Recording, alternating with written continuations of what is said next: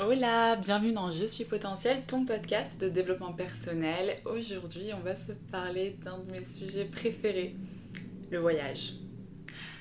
Autant te prévenir, ceci est une incitation au voyage.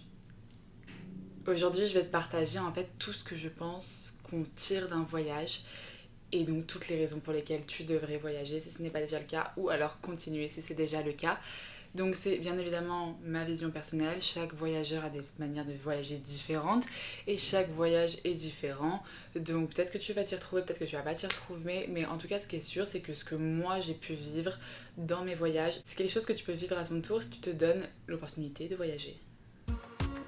Hola, bienvenue dans Je suis potentiel, ton podcast de développement personnel. Je m'appelle Morgane, alias coach optimiste sur Instagram. Je suis coach de vie. Toutes les semaines, je viens te parler de relationnel et de relations avec soi-même, d'hygiène de vie, de carrière et de spiritualité. Je te partage des clés d'épanouissement personnel, mon cheminement et l'évolution de mes réflexions liées à la connaissance de soi. Je crois que nous pouvons tous potentiellement être pleinement épanouis dans nos vies. Le tout est de libérer notre plein potentiel. Bonne écoute Déjà en termes d'émotion, le voyage, il n'y a pas mieux. Souvent tu peux ressentir un sentiment d'adrénaline. Tu vas peut-être te sentir perdu, désorienté à des moments. Tu vas te dire, mais en fait, j'ai toutes les raisons de ne pas être là et je suis là. Et c'est ce genre de sentiment que je trouve juste incroyable. C'est de se dire qu'en fait, si tu avais pris une autre décision, si tu n'avais pas tout fait pour être là aujourd'hui, tu pourrais être ailleurs et ne pas vivre tout ce que tu es en train de vivre, ne pas voir tout ce que tu es en train de voir. Donc vraiment, il y a aussi tout ce qui est émerveillement. C'est tellement parfait le voyage pour ça ça aide aussi énormément à prendre de la hauteur, à se détacher de voilà son quotidien où souvent on a un peu la tête dans le guidon et puis on ne prête plus attention à tellement de choses incroyables qu'il y a sur cette terre. On ne prend plus le temps de vivre, on ne prend plus le temps de regarder autour de soi, de s'émerveiller, de prendre le soleil, de sourire, de parler aux gens. Le voyage souvent c'est un moment où tu vas déconnecter de ta réalité à toi et du coup tu vas pouvoir découvrir tester une nouvelle réalité et en plus associer à la culture du pays dans lequel tu es. Et surtout, personnellement, le voyage, ça me donne vraiment ce sentiment d'être maître de ma vie, de me rendre compte que, en fait, je peux rêver aussi grand que je veux parce que c'est vraiment possible. Il y a encore quelques heures, j'étais peut-être sur un autre continent et aujourd'hui, je suis ici. Enfin, le voyage, vraiment, je trouve ça te met des pépites, des étincelles dans ta vie, ça te ça casse ta routine, ça te, procure des émotions positives qui te permettent de te projeter, d'être dans une attitude tellement plus positive même pour ton retour après la réalité et t'en tires tellement. Vraiment les émotions, c'est ce qui a rythmé euh, mes voyages. Déjà quand je monte dans l'avion à chaque fois, je chiale quoi. Mais je chiale de gratitude. Que ce soit dans l'avion à l'aller ou au retour, même dans les taxis qui m'emmènent à l'aéroport. À chaque fois je suis en mode mais waouh, qu'est-ce que je viens de vivre ou genre mais waouh c'est quoi ce qui se passe? Là je suis vraiment dans l'avion pour aller à cet endroit. Des fois ça a été des larmes de tristesse mais 80% du temps c'est des larmes de gratitude des larmes de bonheur. Franchement pleurer joie il n'y a rien de plus beau. Et aujourd'hui, je vais me servir de mes expériences, notamment donc, au Mexique, au Brésil, euh, au Panama, en Colombie, en Italie et aujourd'hui aux États-Unis pour euh, expliquer ce que je pense. Enfin, c'est ces pays, ces voyages-là, ces expériences-là qui me donnent toutes les idées que je te transmets aujourd'hui dans ce podcast. En dehors des côtés euh, émotions ultra fortes et magnifiques, on a le côté débrouillardise. Je trouve quand même que ça forge un caractère de survivante le voyage. Bon, ça dépend dans quelles conditions tu voyages. On est d'accord que si t'es euh, en all inclusive, dans un sac étoile, avec tout préparé, parce que papa, maman t'ont pris tes billets, il y a limite ton majordome qui vient te chercher à l'aéroport avec ta petite pancarte. Bref, là, peut-être pas, hein. mais en tout cas, moi, la manière dont j'ai expérimenté le voyage, donc en mode débrouille, en général, bah, je voyage 80% du temps seul. Donc 80% du temps seul, bah, t'es toute seule dans ta galère quand il y a une galère, du coup, bah, t'apprends à te débrouiller par toi-même. Ce qui est d'ailleurs un gros plus pour la confiance en soi, parce que comme ta confiance en toi, c'est ta capacité à faire, quand tu commences à capter que ta capacité à faire, c'est clairement réussir à te sortir de toutes les merdes possibles et imaginables, tu prends un melon, tu dis ok c'est bon, je maîtrise, tranquille, je sais que j'ai les clés, les compétences en moi, je vais gérer les bails. C'est chiant, mais je vais gérer.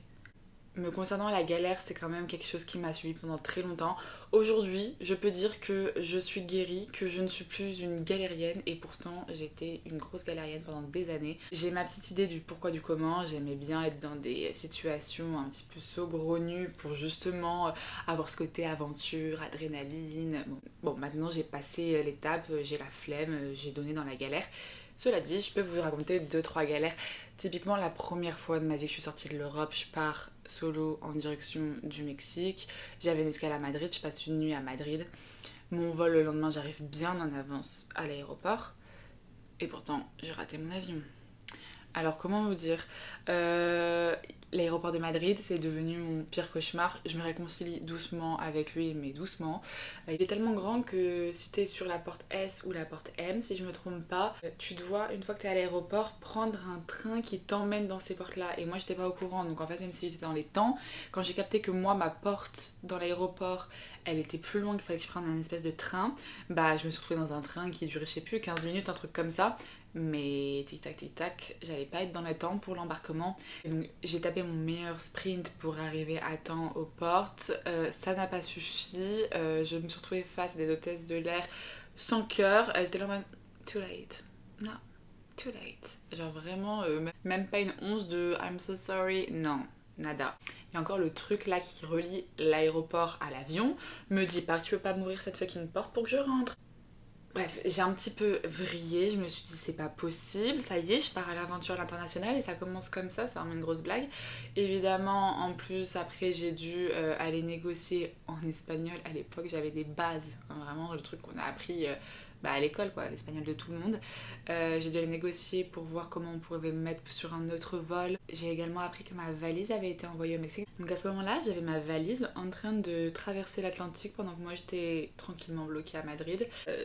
Pour ceux qui me suivent sur Instagram depuis un moment, j'avais tout documenté parce que ça avait été les heures les plus longues de ma vie et vous étiez là, je me souviens, c'était une vraie télé-réalité en train de me soutenir, genre est-ce que je vais avoir un vol pour aller au Mexique? C'était soit le soir même, j'avais la chance que quelqu'un rate aussi son vol, enfin ne, se présente pas du moins à son vol et du coup je prenais sa place. Du coup en soi j'avais juste 12 heures d'attente dans l'aéroport et voilà j'allais arriver au Mexique quoi qu'il en soit ou alors c'était genre dans 2-3 jours qu'il y avait un autre vol. Évidemment je devais payer un supplément de 200 euros quoi qu'il en soit. Donc ça a été vraiment des heures très très longues et au final j'ai eu la chance d'avoir une place dans mon vol pour le Mexique. C'était quelque chose. Vraiment quand ils m'ont dit Hola señora Martine, buen viaje, j'étais Vraiment j'avais la larme à l'œil, trop d'émotions comme début d'aventure. Donc ça c'était la première fois que je suis allée au Mexique, donc il y a genre deux ans et demi. Euh, mais là quand j'ai été cet hiver, qui sait qui s'est fait avaler sa carte bleue? C'est moi. Qui sait qu'avec une carte bleue C'est moi. Donc du coup, je me suis retrouvée sans carte bleue pendant environ un mois au Mexique. C'était assez sport. Euh, je faisais des trafics. Je trouvais des Français. Du coup, je leur faisais des virements bancaires à ces Français. Ils me retiraient le cash parce que du coup, c'était compliqué. C'était sur une banque mexicaine, etc. Donc j'étais vraiment pleine de trafic et je vivais avec du cash. Et du coup, euh, pendant mes un mois, un mois et demi à Puerto Escondido. Vraiment, dès que je sortais mon soirée, genre je prenais un certain nombre de billets, vraiment je, je budgétisais tout bah, parce que en fait j'avais vraiment mes revenus. Il n'y avait pas d'histoire de euh, si jamais je crame mes sous, je pars dans mon découvert. Non, j'avais tant de cash et c'est tout. Et surtout, j'étais occupée à prier fort pour que la carte bleue que ma mère m'envoyait depuis la France fasse bon voyage et arrive à destination. D'ailleurs, je l'ai reçue le jour même où je partais de Puerto Escondido pour aller au Panama. Donc autant vous dire que c'est arrivé le lendemain, je j'avais pas de carte bleue encore pour mes aventures au Panama, donc bref, un calvaire. Mais euh, ça me fait d'ailleurs euh, penser au fait que le voyage, ça t'aide énormément, je trouve, à gérer ton argent parce que tu fais quand même moins la maligne quand t'es à l'autre bout du monde et qu'il faut quand même toujours avoir un petit peu d'argent de côté, même pour un billet retour si tu dois rentrer en urgence, ou bah juste parce que, je sais pas, tu, tu connais pas forcément les, les, prix de la vie ici, de cette activité que tu vas vouloir faire, et puis tu sais jamais de quoi demain est fait, donc d'un côté il faut quand même un petit peu de côté, mais de l'autre t'as envie de kiffer donc tu dépenses. Bref, je trouve vraiment que le voyage est une très bonne école pour apprendre à gérer son argent. Ensuite, il y a vraiment les rencontres que je lirai avec le fait de gagner en ouverture d'esprit. Parce qu'en fait, tu rencontres tellement de personnes qui sortent de tous les endroits du monde, qui ont toutes sortes d'histoires que tu rencontres dans des contextes tellement différents, avec qui tu vas vivre certains moments juste uniques, et ça te fait tellement ouvrir ton esprit parce que tu vas discuter avec des personnes qui viennent d'endroits que tu n'aurais jamais pensé discuter avec. Ça me fait juste penser qu'hier soir j'étais en date avec un Égyptien à Los Angeles. Why? Enfin, c'est juste, c'est cocasse, j'adore. Et en fait, quand tu rencontres comme ça des gens des quatre coins du monde, bon alors encore plus quand en auberge de jeunesse, moi c'est pas ce que je préfère en termes de logement, bah parce que je travaille, donc si j'étais juste là pour kiffer, être qu'avec des zouzous prêts à faire la folie, auberge de jeunesse, tu fais tellement plus de rencontres que quand bah, t'es dans ton Airbnb tout seul, enfin c'est une autre énergie c'est sûr. Et pour le coup, moi j'ai souvent été plutôt dans des Airbnb ou alors des maisons partagées où j'avais vraiment enfin, mon espace, puis c'est partagé avec trois personnes, tu les croises trois fois dans ta vie dans ta cuisine. Enfin, c'est pas forcément. J'ai pas forcément vécu vraiment en cohésion avec des gens. Euh, je pense que ça c'est aussi mon côté un peu solitaire et puis j'ai besoin d'être au calme pour pouvoir euh, réfléchir, travailler tranquillement. C'est important pour moi de, de pouvoir me retirer dans ma grotte quand j'en ai besoin. Mais bon, ça dépend de ce que tu préfères. Mais quoi qu'il en soit, que tu sois comme moi un peu plus en mode dans ta bulle solitaire euh, à kiffer euh, faire la pensive sur ta terrasse, solo, à minuit, avec de la musique dans les oreilles. Bref, peu importe ce que tu aimes, les rencontres, ça rythmera toujours tes voyages. Parce que même quand je suis partie là il y a un an, euh, Mexique, Panama, Colombie, etc., même si je suis pas du tout partie pour les rencontres, genre moi mes objectifs c'était vraiment de passer du temps avec moi, me ressourcer, vivre à mon propre rythme, me concentrer sur ma formation de coach, me concentrer sur le lancement de mon entreprise. Donc j'étais vraiment tournée autour de moi, mon introspection, expérience avec moi-même, etc. Mais bon, bien sûr, j'ai rencontré des gens parce que je suis un être social et très sociable en plus et que j'adore rencontrer des gens, mais c'était pas du tout ma priorité et pourtant j'ai rencontré des gens. Alors imagine-toi quand tu pars pour rencontrer des gens, et là c'est folie. Je dirais ouverture d'esprit parce que par exemple je pense à Manuel que j'ai rencontré à Bacalar, donc euh, au Mexique, quand j'ai débarqué au Mexique il y a tout pile un an. Bah typiquement il était c'était une personne ultra touchante dans le sens où euh, il faisait très enfantin de son visage, de sa personnalité, toujours en train de rigoler, mais il avait un problème avec l'alcool. Puis j'ai aussi appris qu'en fait il était père d'une petite fille mais qui vivait super loin et qu'il avait plus le droit de la voir parce que c'était mal passé avec sa mère. Bon, je connaissais pas tous les détails de sa vie. Mais il était tellement reconnaissant d'être embauché par les Français qui tenaient euh, l'endroit où je logeais à ce moment-là il était tellement reconnaissant d'être là, d'avoir un travail où il était cuisinier, il faisait des bons petits plats sains, végétariens, il rencontrait des gens. En tout cas, il dégageait vraiment des belles énergies et beaucoup de bienveillance et il avait une histoire assez compliquée. J'ai rencontré mon amie Paola au Panama. Elle est colombienne, elle vivait au Panama. Là d'ailleurs, elle quitte le Panama cette semaine. C'est dingue. Quand je l'ai rencontrée, elle me disait Je sens qu'il y a quelque chose d'autre qui m'appelle. Je sens qu'il faut que je bouge. Je sens que j'ai besoin de voir autre chose. Et en plus, elle me rencontre à ce moment-là. Moi, la nana qui voyage en travaillant, qui a la bougeotte, elle était en mode. Hmm, et là, elle vient d'avoir 30 ans, elle a fait son premier voyage, je vous raconte sa vie au passage. Hein. Elle a fait son premier voyage du coup euh, en solo, elle est partie en Inde et euh, du coup elle est en mode c'est bon, one life, je me casse de Panama City, j'ai assez passé de temps dans cette ville, c'était merveilleux, mais maintenant j'ai besoin de voir autre chose. Du coup là, cette semaine, elle fait ses paquets, elle quitte Panama City. J'ai trop hâte de la recroiser dans d'autres pays, mais voilà, Paola, clairement, euh, bah, j'ai vécu quoi, un, mois et demi au Panama. Et du coup, c'était mon amie là-bas, je l'ai rencontrée là où je logeais. Je logeais d'ailleurs dans une auberge de jeunesse. Et je l'ai rencontré parce qu'il y avait beaucoup de soirées. Du coup, les locaux venaient faire la fête sur le rooftop de l'endroit où je logeais.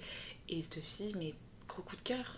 Genre, on n'a tellement pas grandi de la même manière, on n'a tellement pas la même culture et pourtant, bah, on s'entend tellement bien. Ce qui est aussi marrant, c'est d'un peu euh, confirmer ou déconfirmer les clichés. Par exemple, oui, les latinos sont des lovers et des beaux parleurs, mais c'est hilarant parce que du coup je connaissais le cliché et du coup quand je rencontre des latinos, je les entends qui te sortent le violon, mi amor, mi vida. Oui, oui, bien sûr, c'est moi. Enfin, c'est vraiment drôle.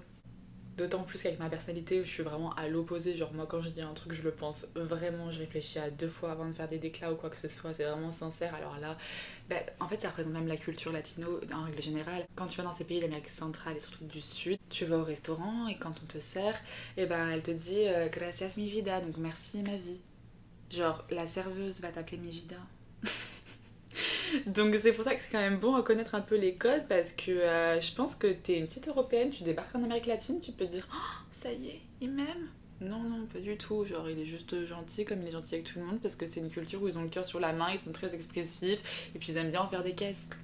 Puis il y a quand même des rencontres qui sont cocasses. Je suis en train de penser à Sofia, d'ailleurs si tu passes par là, c'est ma copine mexicaine, elle parle un peu français parce qu'elle a étudié dans un lycée français, euh, c'est ça, je crois que c'était son lycée qui était en France. Elle est venue 2-3 ans en France quand elle était au lycée. Et Sofia, je l'ai rencontrée dans ma cuisine. Genre, un matin, je me suis levée, puis il y avait une fille dans ma cuisine. Et c'était euh, une maison, on était en coloc, certes. Mais bon, voilà, comme j'ai dit avant, euh, voilà, mes trois colocs, je les croisais de temps à autre, mais je les connaissais à peine, et voilà. Et en fait, elle, c'était à l'époque la petite copine d'un de mes colocs. Du coup, bah, j'avais une inconnue dans ma cuisine, du coup, on a commencé à parler, de là, on est devenus amis. Il y a aussi Hamza que j'ai rencontré quand j'étais au Maroc avec ma pote Marie. En fait, on sortait de soirée, on voulait, on voulait aller à une autre soirée et euh, lui, il tenait un kiosque et j'avais soif, j'étais déshydratée. Du coup, je dis à ma, à ma pote, vas-y, viens, on va chercher un truc à boire au kiosque et tout machin. Et en fait, on commence à discuter avec Hamza et je sais pas à quel moment il commence à me dire, ouais mais moi je sais où est-ce qu'il se produit l'artiste, il y a l'artiste qui est en ville en ce moment, donc euh, l'artiste Babe pour ceux qui ont la référence, donc euh, un rappeur de la génération des gens qui sont nés en 1996, 80, ouais de 1990 à 2000, je pense qu'après 2000 il... je pense pas qu'il soit connu. Enfin bref, du coup il nous dit oui venez je sais où il est l'artiste. Là je me dis bon est-ce que c'est un mytho qui essaie de nous impressionner parce qu'il était, il était chou quoi. Du coup, ça te voyait qu'il était, qu'il voulait nous mettre un peu des étoiles dans les yeux, qu'il est tout content. Du coup, il donne la gestion du kiosque à son petit frère. Il lui dit ouais, garde le kiosque. Et là, on se retrouve à monter en taxi avec lui et on arrive dans un bar à chicha euh, très local. On rentre avec lui et euh, du coup, on se pose, on prend une chicha. Il connaissait tout le monde là-bas. Donc euh, avec ma pote, on se regardait en mode mais trop drôle, qu'est-ce qu'on fout? Bon après c'est local, hein, on est sur un petit bar à chicha à Marrakech, très bien. Et puis là, t'as l'artiste qui débarque.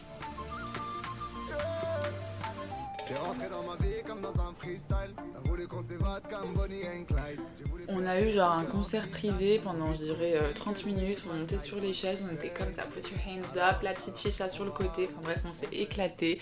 C'était vraiment cool et vraiment inattendu. Donc du coup, ça c'était pour faire le lien avec, ouais, les, en fait, ça c'est les aventures qui t'arrivent quand tu connectes avec des personnes, quand en fait t'es ouvert à la discussion, quand t'es ouvert à l'aventure. Après, c'est toujours la question de la sécurité, parce qu'on pourrait se dire, ouais, attends, vous avez suivi un mec que vous connaissiez pas et tout, mais bon, moi c'est pour ça que je travaille énormément, si on peut dire travailler son instinct, parce que c'est plutôt je me reconnecte de ouf à moi. J'essaie vraiment d'être à l'écoute de ce que je ressens parce que c'est mon instinct en fait qui dicte ma vie. C'est mon instinct qui décide d'aller parler à cette personne. C'est mon instinct qui décide de faire confiance à cette personne. C'est mon instinct qui décide de me casser à ce moment-là parce que je sens que je suis en danger. Ce qui, m'est arrivé exactement il y a trois jours à Venice Beach, donc à Los Angeles, quand j'étais donc dans une boutique de bijoux et que bon, je vais la faire très courte, mais j'ai clairement senti que le mec il m'emmenait de plus en plus au fond de la boutique de bijoux et, et c'était une boutique qui avait l'air abandonnée, je m'en suis pas rendu compte au début. Et après ça allait très vite dans ma tête, je me suis dit mais en fait là en espace de deux minutes il sait d'où je viens, il connaît mon âge, euh, il fait genre il veut me donner un bracelet tout ça parce qu'on a échangé deux mots, je veux bien avoir une bonne étoile mais c'est quand même bizarre. Et puis en vrai je m'en fous d'avoir un bracelet avec un coquillage dessus, là je sens que ça pue. Donc du coup j'ai décidé de partir. Et quand je suis partie quand j'ai dit non, non, c'est bon, euh, ciao. Il m'a reparlé à nouveau de mon collier euh, pour me dire c'est bien un porte-bonheur que t'as là. C'est pas une phrase menaçante ça? Bref, on arrête les stories flippantes. C'est pour te dire que vraiment être connecté à ton instinct quand tu voyages, je pense que c'est vraiment utile parce que tu peux faire toutes sortes de rencontres. Donc se faire confiance quand tu sens pas un truc, quand t'as peur, quand ça pue, tu te casses. Et ça se trouve, je sais pas, j'aurais dû mourir sept fois depuis que j'ai commencé à voyager, mais que du coup, comme je réfléchis à deux fois, euh, je, ouais, je, je dépends jamais de personne quand j'y pense. Enfin, voilà, toujours avoir de l'argent pour pouvoir partir en taxi si besoin, pas devoir rentrer en voiture avec quelqu'un qui peut-être aurait bu de l'alcool, etc. Enfin bref, c'est des trucs de sécurité tout con, mais qui peuvent te sauver la vie. Et ça, je pense que c'est encore plus important quand t'es à l'étranger, de sentir que tu peux te sécuriser par toi-même si je reste dans les rencontres, j'ai aussi une rencontre assez marrante que j'ai faite du coup à Touloum. Et en fait, cette fille, j'ai capté que je l'avais vue à mon étape juste avant à Bacalar. Je l'avais vue dans un bar et on s'était vu, mais on s'était pas parlé. Et en fait, quand j'arrive à Touloum, je vois qu'elle a le même genre de sac à dos de galérienne que moi qui vient de Decathlon. Et là, je me dis, peut-être que c'est une française. Donc, comme je connaissais personne, j'avais deux nuits à Toulouse, je me dis, bon, allez hop, je vais lui parler. Du coup, je lui dis, hé, est-ce que tu serais pas française avec ce petit sac à dos Decathlon? Et en fait, elle était belge, donc très bien, on papote. Et là on se rend compte d'un truc super drôle, c'est que quand on était à Bacalar, on a toutes les deux daté le même mec. Et que le soir même à Toulouse, ce mec bah, m'avait dit ouais je suis à Toulouse donc on pourra se rejoindre avec des potes sortir. Et que elle aussi, bah de toute façon c'est la même bande de potes, bref, de toute façon quand tu commences à te faire des potes en voyage, souvent euh, tu te les retrouves un peu à droite à gauche juste trop drôle de se rendre compte qu'on a daté le même mec. Et, euh, et de là on est devenu trop copines. D'ailleurs euh, le soir même on est sorti le mec on le calculait pas du tout on s'en foutait. Lui il devait halluciner à se dire mais attends euh, je comprends pas pourquoi elles sont meilleures copines elles me calculent pas. Bref trop trop trop drôle. Et d'ailleurs cette fille elle s'appelle Mélanie. D'ailleurs Mélanie si tu passes par là des bisous. Et quand tu veux on se refait un petit voyage. Elle m'a rejoint ensuite au Panama pour aller dans des îles. Donc voilà je l'ai retrouvée genre 4 mois plus tard. Enfin et je sais très bien que je la reverrai un jour dans ma vie ou je ne sais pas, mais voilà. Ce genre de rencontre. On a Tess aussi. Tess, c'est une américaine. En gros, il y a deux ans et demi, quand je suis allée au Mexique pour la première fois, j'ai rencontré un portugais. C'était mon petit copain, euh, on va dire, des vacances. Euh, plus prolongation, mais prolongation courte, enfin bref, on n'est pas là pour ma vie sentimentale. Et si tu veux, je l'avais accompagné euh, dans un événement où il y avait des tatoueurs et du coup, il se faisait faire un tatouage. Et je sais pas, il y avait du coup une de ses potes et m'avait dit qu'il avait déjà eu un date avec cette fille, s'était rendu compte que euh, bah voilà, ils étaient juste plutôt faits pour être potes. Du coup, ok, très bien, je rencontre cette fille. Donc on papote, on s'entend bien, et on reste en contact sur Instagram, mais on se parle pas plus que ça. Et en fait, quand je retourne au Mexique, donc un an et demi après l'avoir rencontré avec euh, mon crush de l'époque, je vois qu'elle met une story où elle est à Mexico City, pile quand je suis à Mexico City moi aussi. Du coup, je lui envoie un message et là, on se rend compte qu'on est voisines. Mexico City, c'est énorme. Genre vraiment, c'est une ville, elle est énorme. Je crois qu'il faut 3 heures en gros pour euh, traverser la ville. On est voisines. C'est quoi cette coïncidence? Du coup, en janvier, quand j'étais à Mexico City, on allait faire les marchés ensemble, on se baladait. Euh, enfin, on a fait plein de trucs trop cool ensemble. J'aurais jamais pensé la revoir. Bah, des histoires et des rencontres, tu te doutes, j'en ai plein, plein, plein à raconter. Bon, il y en a qui sont un peu plus de l'ordre privé, mais bon, genre, mais je me retiens, j'aurais limite envie de tout vous raconter tellement c'est fun. Ça, je pense que ce sera plutôt pour dans mon livre, oui, parce que c'est un de mes projets de vie. Hein. Écrire un livre avec toutes les péripéties que j'ai vécues. Il y aura du croustillant, croyez-moi pour conclure le chapitre sur les rencontres, alors oui, c'est souvent des rencontres qui vont être éphémères, mais des fois, c'est des gens que tu pensais pas revoir et que tu vas revoir. Evan, encore un américain que j'ai rencontré à Mexico City en janvier. Je l'ai vu à Paris en novembre, ce mois de novembre-là, là et là, bah, ce mois-ci, puisqu'on est encore en novembre. Donc, j'ai croisé Evan, enfin, j'ai croisé, on s'est organisé quand même. J'ai croisé cet américain que j'avais rencontré en janvier à Mexico City. On adore! Donc encore une fois, oui, c'est des rencontres éphémères, mais tu peux toujours recroiser les gens. Ça se trouve, c'est des gens avec qui tu feras un bout de chemin à des moments dans ta vie, des gens que tu retrouveras ou des gens que tu ne verras plus jamais. Mais ce qui est sûr, c'est que comme c'est des personnes uniques, tu vis des moments uniques avec ces personnes et ça, ça n'a pas de prix. Ma vision du voyage, c'est des péripéties. Des péripéties, des découvertes, de l'émerveillement. Et ça, tu le vis quand tu oses, quand tu te lances, quand tu vas vers ce que tu as envie de faire et quand tu suis ton instinct des découvertes et des émerveillements, mais il y en a tellement. Je dirais le moment où j'ai été le plus émerveillée, c'est quand je suis montée au Corcovado au Brésil, novembre 2021. En fait, c'est vraiment l'après-midi qui peut exprimer un peu ce que j'aime dans le voyage, c'est-à-dire des petites galères, des rencontres, de l'inattendu, un ascenseur émotionnel et une success story. Donc pour t'expliquer, lo que pasa, lo que pasa, je monte dans un taxi en me disant allez hop, let's go, je vais au Corcovado. Donc c'est le, le Christ je vous, fais, la démo. C'est le Christ euh, rédempteur qui a qui surplombe du coup euh, Rio. Euh, et je pensais que normalement tu pouvais y aller en train, une espèce de train qui te monte, enfin bref.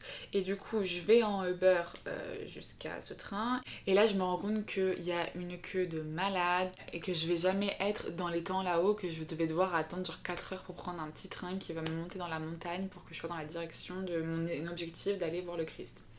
Mon dirigement de voir Dieu.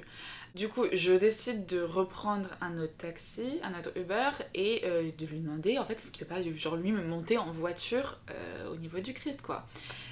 La communication était très compliquée parce que oui, anglais, espagnol, j'ai toujours eu des bases et après j'ai fait que progresser euh, au fil de mes voyages. Mais le portugais, même si j'ai fait mon Erasmus à Lisbonne et que j'avais une heure de portugais par semaine où j'apprenais à dire l'heure, j'ai déjà oublié, je ne sais pas parler portugais.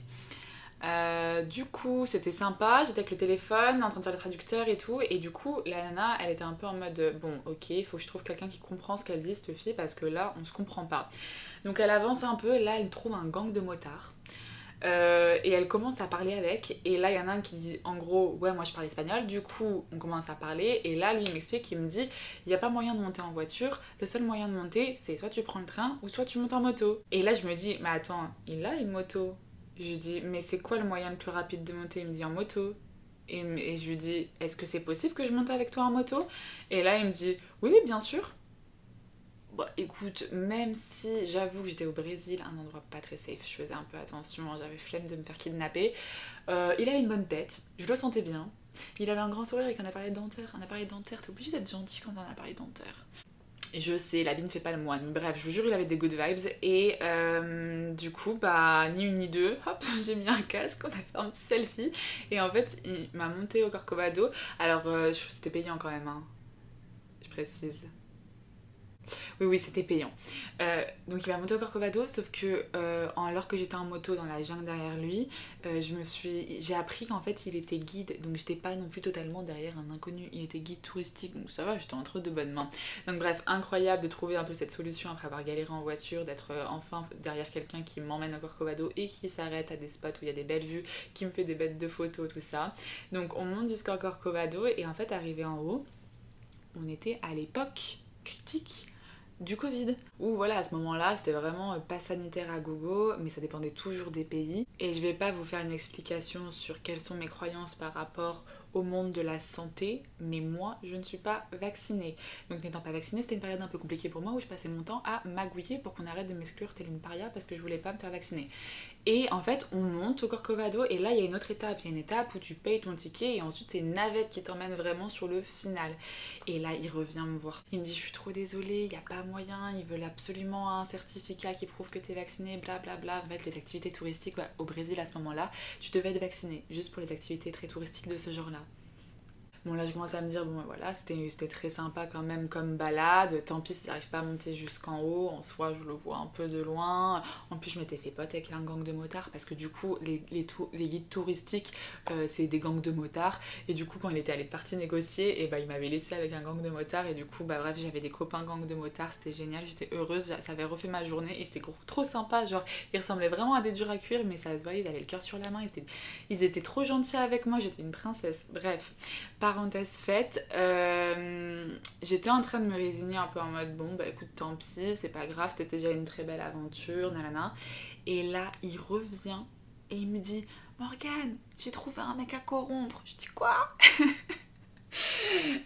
Et en fait, il m'avait trouvé un mec où, vas-y, je lui laissais un billet, je sais pas, mais franchement, c'était pas très cher, hein, ça, a dû me coûter 20 balles, un truc comme ça.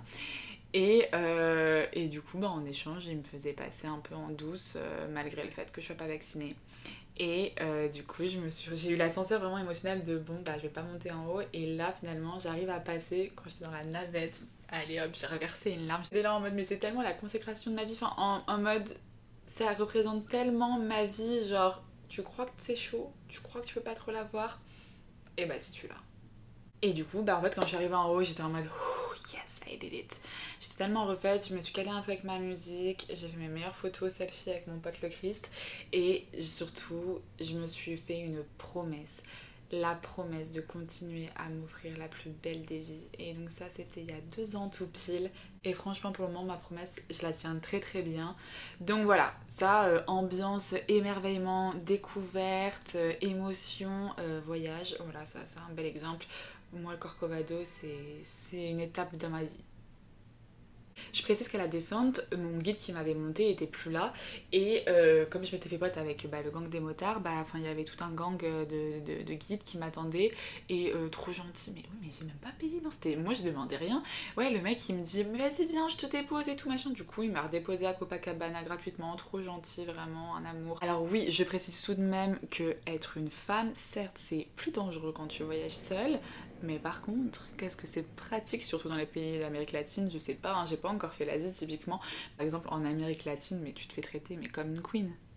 Mais voilà, il faut absolument que tu voyages, il faut que tu vois les cénotes au Mexique, c'est magnifique, cette espèce de, de grotte, euh, là où les Mayas, euh, je sais même pas s'ils se baignaient, ce qu'ils faisaient, mais vous savez, c'est ces espèces de cuves d'eau sous terre où il y a des lianes qui tombent. Il faut que tu vois des couchers de soleil comme j'ai pu voir à Puerto Escondido. Franchement, tous les soirs, tout le monde se pose sur la plage et tu regardes avec ta petite bière un coucher de soleil. Quand le soleil y part, tout le monde applaudit pour dire au revoir le soleil. Genre, c'est pas trop mignon, j'adore quand je suis rentrée en France, j'étais en mode, mais je un coucher de soleil, j'étais en mode faut que tu viennes voir la vibe, ce qui se passe à Venice Beach avec les skaters, avec les toxicos. Non, je rigole. Avec les skaters, avec les gens qui font du roller, qui dansent. Il faut que tu ailles sur les îles au Panama, les cibles de sable blanc, l'eau est turquoise, c'est incroyable, genre c'est plus beau que des cartes postales, c'est irréel. Faut que tu partes découvrir la Dolce Vita à Capri, c'est tellement mignon cette île, vraiment, c'est le luxe à l'italienne, c'est beau, mais c'est beau, c'est classe, waouh.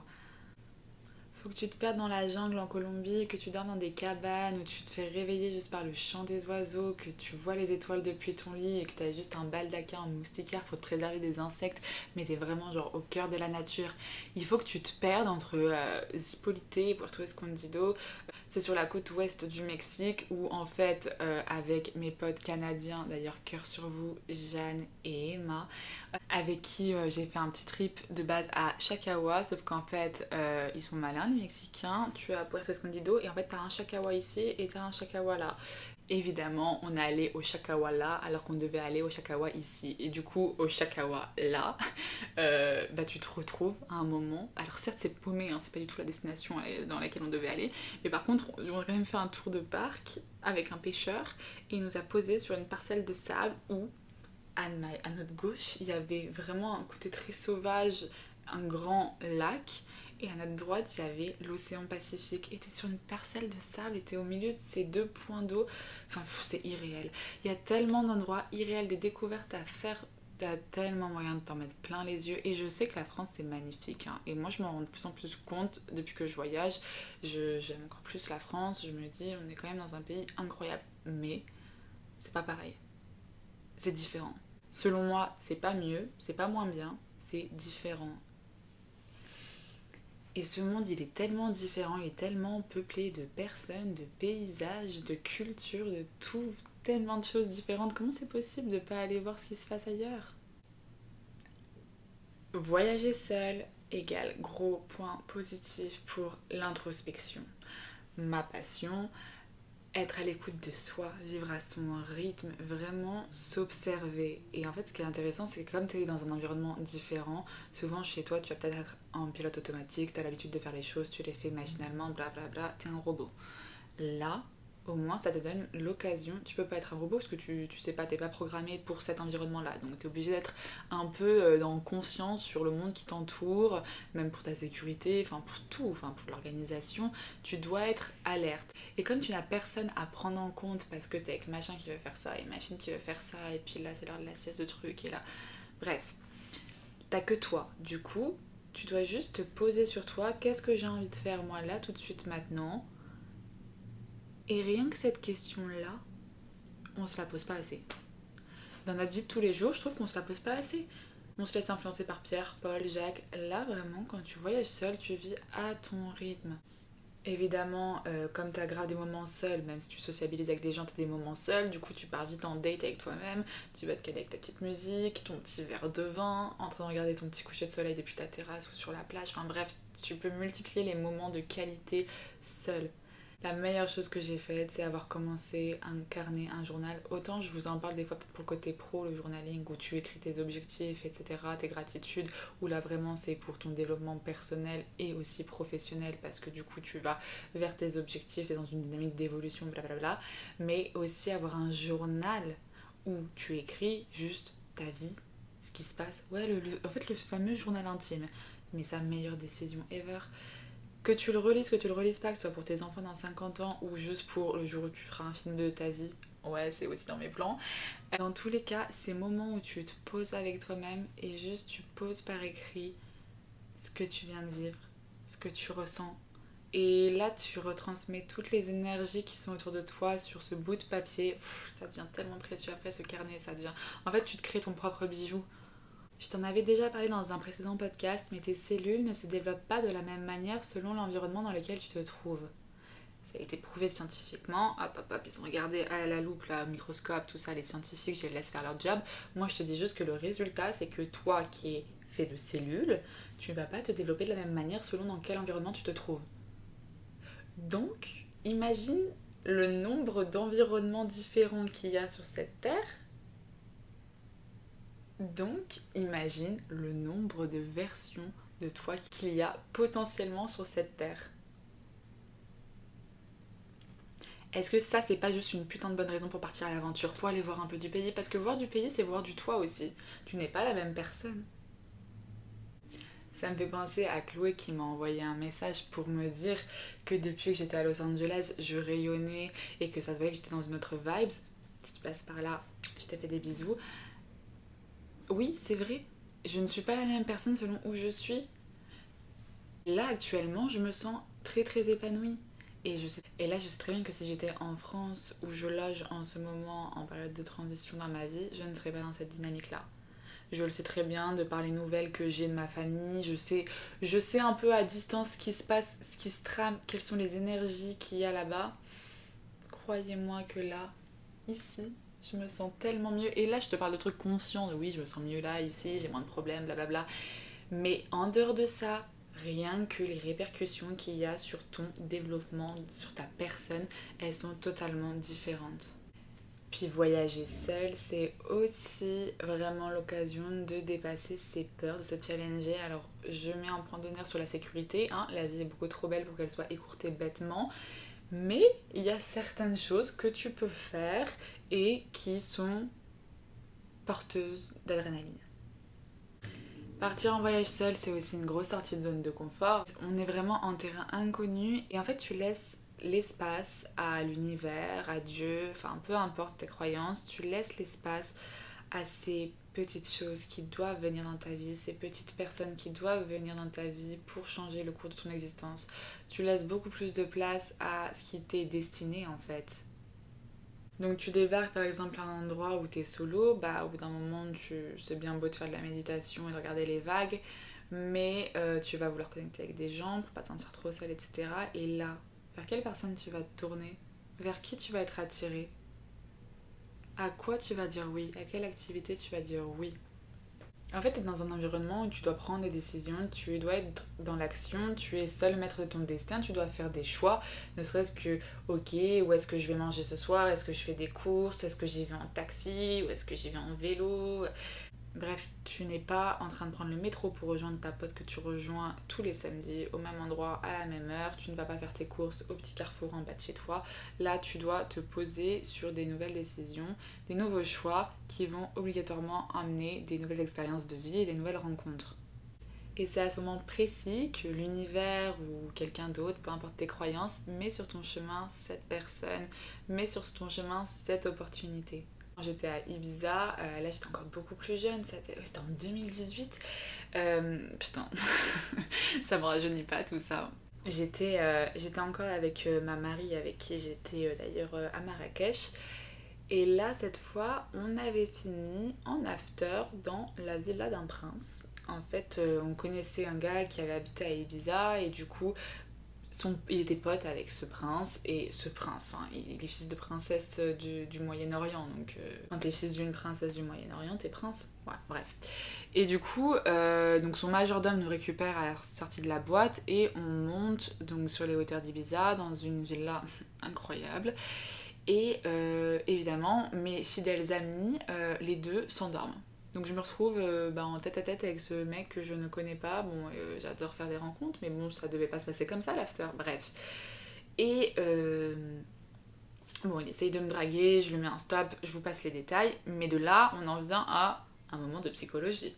Évidemment, on commence à discuter, j'essaie de comprendre un peu mieux quelle est son histoire, qu'est-ce qui fait qu'il a tel ou tel type de comportement. Bref, on commence vraiment à parler lui et moi. Et je vais pas dire que j'ai changé sa vie, mais je suis persuadée que si j'étais mise sur son chemin, c'est pour une bonne raison. Il avait vraiment besoin de parler à ce moment-là et j'ai été heureuse d'apporter mon oreille attentive et de pouvoir peut-être l'aider à prendre de la hauteur, etc. Bref, on a eu une discussion assez profonde. Mais bon, à quel moment je devais me retrouver en after chez ce prince et euh, faire euh, une thérapie euh, à 5h du mat? Voilà, bref, je suis persuadée qu'on te mettra toujours sur ton chemin si tu es ouverte et tu laisses les possibilités des personnes, des opportunités, des, des moments que, que tu as besoin de vivre pour évoluer. Je viens d'allumer la lumière, je sais pas du tout si ça marche parce qu'en fait il fait nuit super tôt à Los Angeles, en novembre du moins. Vraiment, à partir de 16h30, le soleil se couche, 5h il fait nuit. Donc ça laisse pas beaucoup de temps pour euh, vous tourner un podcast euh, qui ne soit pas euh, en pleine nuit quoi. Un autre avantage du voyage, c'est évidemment progresser en langue. Parce que quand tu pars dans des pays qui ne parlent pas ta langue maternelle, automatiquement tu n'as pas le choix de progresser et moi, c'est vraiment comme ça que je peux aujourd'hui dire que je suis trilingue. Évidemment, si la personne parle à 200 km/h avec un accent de faux furieux, je ne pourrais pas comprendre, mais globalement, que ce soit l'anglais ou l'espagnol, je peux tout comprendre et tout exprimer. Et à la base, j'ai juste les bases de l'école. Enfin, c'est pas très glorieux en général, nos bases à l'école. Enfin, j'ai quand même toujours été bonne en langue parce que bah, j'adore les langues. Mais tranquille, quoi. On peut pas dire que j'avais un niveau de malade. De toute façon, on représente la France, hein. on est connu pour avoir un niveau à chier. Hop, hop, hop, pardon, qu'est-ce que je raconte? On essaie de pas dénigrer son pays. L'image des Français en général, un niveau langue, on n'est pas incroyable, on va pas se mentir. En tout cas, ça s'appelle langue vivante, c'est pas pour rien, c'est des langues qui sont faites pour être vécues. Donc, c'est des moments de vie qui font que tu vas euh, expérimenter expérimenter ton niveau chier en langue et que tu vas le passer de niveau chier à niveau correct et de niveau correct à niveau bon. Et évidemment, pour ça, je recommande clairement de se faire des amis étrangers, encore mieux dater des étrangers parce que quand tu es en train d'essayer de pécho, même si tu veux faire des sourires et battre des cils, en général, tu as envie de te faire comprendre. Et en fait, c'est ça, c'est le truc, c'est d'avoir besoin de se faire comprendre parce que même si tu regardes depuis chez toi des films dans cette langue-là, bah si tu comprends pas au pire tu lis le sous-titre, enfin je sais pas, tu peux comprendre la thématique générale avec les images, alors que quand toi tu veux te faire comprendre, tu veux poser des mots sur ce que tu penses, bah là t'as pas le choix de soit chercher sur internet, soit de retenir le mot que t'as appris la veille et de le ressortir, d'être content de pouvoir mettre un mot sur ce que tu veux dire à ce moment-là. Donc vraiment c'est une autre motivation, c'est une autre carotte de vouloir s'exprimer et de faire passer ses idées à quelqu'un avec qui tu as envie de connecter. Niveau musique aussi, oh là là, incroyable. Enfin, de la musique, il y en a à travers le monde. Et c'est des, c'est des rythmes différents, c'est des langues différentes, c'est des styles différents selon le pays. Et du coup, si tu pars du principe que même si tu connectes avec des gens qui viennent du pays dans lequel tu es en train de voyager actuellement, mais eux-mêmes ont voyagé dans d'autres pays et du coup ont des influences musicales autres. Bref, tu peux vraiment choper des influences musicales de tous les quatre coins du monde et ça peut être très très très stylé. Enfin, moi, il y a plein de sons que j'aurais jamais découvert par moi-même et que juste j'ai Shazam. Merci d'ailleurs cette application Shazam et qui font aujourd'hui ma bibliothèque musicale qui est tellement précieuse parce que ok le rythme c'est très très important surtout quand on aime danser. Mais par contre quelque chose qui ne dépend pas que du rythme mais bien des moments de vie donc des personnes qui t'ont fait découvrir la musique c'est les souvenirs que tu mets derrière cette chanson tu vois, genre cette chanson, quand tu fermes les yeux, tu peux te revoir à cet endroit, à ce moment-là. Voilà, oh la nostalgie. Quand je suis rentrée la première fois du Mexique, quand j'ai fait mon retour en France après avoir fait un mois au Mexique et j'étais en dépression, en dépression, pardon. Vraiment, je me disais, mais qu'est-ce que je fous dans ce pays? Ma vie, elle est là-bas, pas ici. Je me souviens, mais j'écoutais les musiques, mais là là Je rentrais de soirée, mais pff, oh la nostalgie. Bref. D'ailleurs, vraie question, hein. Euh, peut-être que c'est parce qu'il a dû participer à un truc genre l'Eurovision, ou j'en sais rien à quoi il a participé, mais pourquoi à chaque fois que je suis avec des étrangers, qu'on parle de musique française, on me parle de Stromae Comme si c'était genre la référence, que tout le monde... Enfin, oui, on le connaît, mais c'est pas la personne qu'on écoute. Enfin, je trouve pas que ce soit représentatif de ce qu'écoutent en tout cas euh, les jeunes en France aujourd'hui. Et du coup, je trouve ça vraiment hilarant quand des gens me sortent avec un accent en mode euh, You listen Stromae? Ou des trucs comme ça. Enfin, genre, chaque fois, je me dis, mais pourquoi Stromae quoi? Bah voilà, sachez que le garçon a percé. Hein. Autre chose qui est liée au voyage et qui est juste incroyable, bah, c'est la découverte d'autres cultures. Euh, je reviens du coup à quand j'étais partie sur les îles au Panama. Peut-être on est parti 3-4 jours du coup avec Mélanie, la belge que j'avais rencontrée à Toulouse. Euh, c'était juste incroyable. On s'est retrouvés bah, en fait, dans le mode de vie des indigènes qui vivent du coup sur ces îles. Il y a, si je ne me trompe pas, 363, 367 petites îles euh, qui sont entre le Panama et la Colombie. et les gars, c'est un paradis. Des fois, elles sont juste minuscules, des fois, elles sont un peu plus grandes. Et en fait, il y a des espèces de cabanes en bois où vivent les indigènes. Et donc, il y a beaucoup d'excursions possibles pour les touristes, comme j'ai pu faire. Et t'es vraiment coupé de, bah, de la wifi, de tout ça. Enfin, le poisson qu'on mangeait le soir, euh, c'était le poisson qu'ils avaient pêché le matin euh, avec leur équipe de pêcheurs, quoi. C'était vraiment juste magnifique et hors du temps. Euh, j'ai également adoré euh, faire un rituel de cacao en Colombie, euh, découvrir vraiment bah, comment ça se passait, quoi, la récolte des fèves de cacao et qu'est-ce qui, qu'est-ce qui fait que je bois du café en fait. Je me suis également rendu compte que les map mondes qu'on nous montrait bah, étaient totalement fausses. Parce que quand tu regardes la France à côté d'un pays, bah, par exemple le Mexique, on dirait à peu près que c'est la même taille, je dirais. Alors que vas-y, le Mexique, c'est un truc genre 20 fois la France. Donc tu captes que les grosses puissances euh, sont représentées beaucoup plus grosses sur les cartes qu'elles ne le sont géographiquement, enfin en termes de superficie. Tu peux aussi croiser au Mexique des jeunes filles avec des grosses robes, on dirait qu'elles vont se marier, c'est la fête de l'année, mais en fait parce que c'est ce qu'ils appellent la quinceañera, donc la 15e année. C'est quand une jeune fille a 15 ans et donc devient une euh, à ce moment-là, c'est une grosse fête et c'est le même budget qu'un mariage. Genre vraiment, c'est ta gosse elle naît, t'économises pour sa quinceañera. En voyageant, t'apprends plein de choses du genre euh, pourquoi la Bolivie est assez stable économiquement, parce qu'en fait c'est elle qui cultive euh, cette droga et que c'est après bien la Colombie qui a la mauvaise réputation parce que c'est la Colombie qui la vend. Enfin, t'apprends plein de choses comme ça. Pareil, le permis de conduire au Mexique, tu l'achètes pour un truc genre 30 euros et voilà, donc tout le monde peut conduire. Il y a une ambiance à Rio, dans les rues de Rio, c'est tellement fou, c'est tellement gay, j'adore. Le Panama, j'aurais jamais cru. Enfin, en fait, d'un côté, cette destination, je l'ai vraiment choisie. J'étais sur la carte et je me disais, j'ai envie de découvrir un nouveau pays dont je ne sais rien. Ok, hop, hop, hop, qu'est-ce que c'est que ça? Le Panama, je connais de nom, mais c'est tout. Je connais parce que j'avais entendu dire que c'était un paradis fiscal. C'est tout ce que je sais de ce pays. Et je me suis pointée et j'étais impressionnée. En fait, il y a des gros buildings comme aux States parce que il y a une grosse influence américaine. D'ailleurs, là-bas, tu payes en dollars et c'est pas si pas cher la vie, alors que c'est l'Amérique centrale. C'est genre un des pays les plus développés d'Amérique centrale. Mais aussi ce côté euh, plus européanisé. C'est les restes de quand les Espagnols étaient dans le pays. Et du coup, bah, moi, j'habitais d'ailleurs dans la vieille ville beaucoup plus euh, traditionnelle, on va dire. Et après, t'avais l'autre côté de la ville où tu sortais, où il y avait tous les hôtels, tous les magasins qui étaient en mode beaucoup plus moderne, comme les buildings comme ça. Et à côté, si tu sors de la capitale, donc Panama City, t'as des îles de fous furieux avec des indigènes. Donc tu l'auras compris, il y a énormément de pays à découvrir. Euh, moi j'ai commencé vraiment à voyager avec deux ans et demi. Donc euh, je suis très très très très très très très loin d'avoir tout vu. Et en fait, et plus je découvre et plus je me rends compte que je ne sais rien de ce monde dans lequel je vis. Et que j'ai énormément à découvrir si je veux continuer à ouvrir mon esprit, à connaître ce monde que j'habite. Pour conclure, je t'encourage à essayer la vie. C'est un terme que j'aime beaucoup employer. Essayer la vie, c'est juste tu tentes tu te laisses tenter, tu te laisses attirer, tu t'es curieux. Va vers ce qui t'attire. Surtout, n'aie aucun regret, c'est tout ce que je te souhaite. C'est la fin de cet épisode qui était un petit peu particulier, un peu euh, format journal intime. Euh, en tout cas, j'espère que ça t'a plu. Si c'est le cas, fais-le moi savoir en commentaire. Laisse-moi un petit like si t'es sur YouTube. N'hésite pas à noter le podcast 5 étoiles si t'es sur les plateformes d'écoute. Et rejoins-moi sur Instagram, sur Coach Optimiste, si tu veux suivre toutes mes aventures en direct. Je te fais des gros bisous et je te dis à bientôt.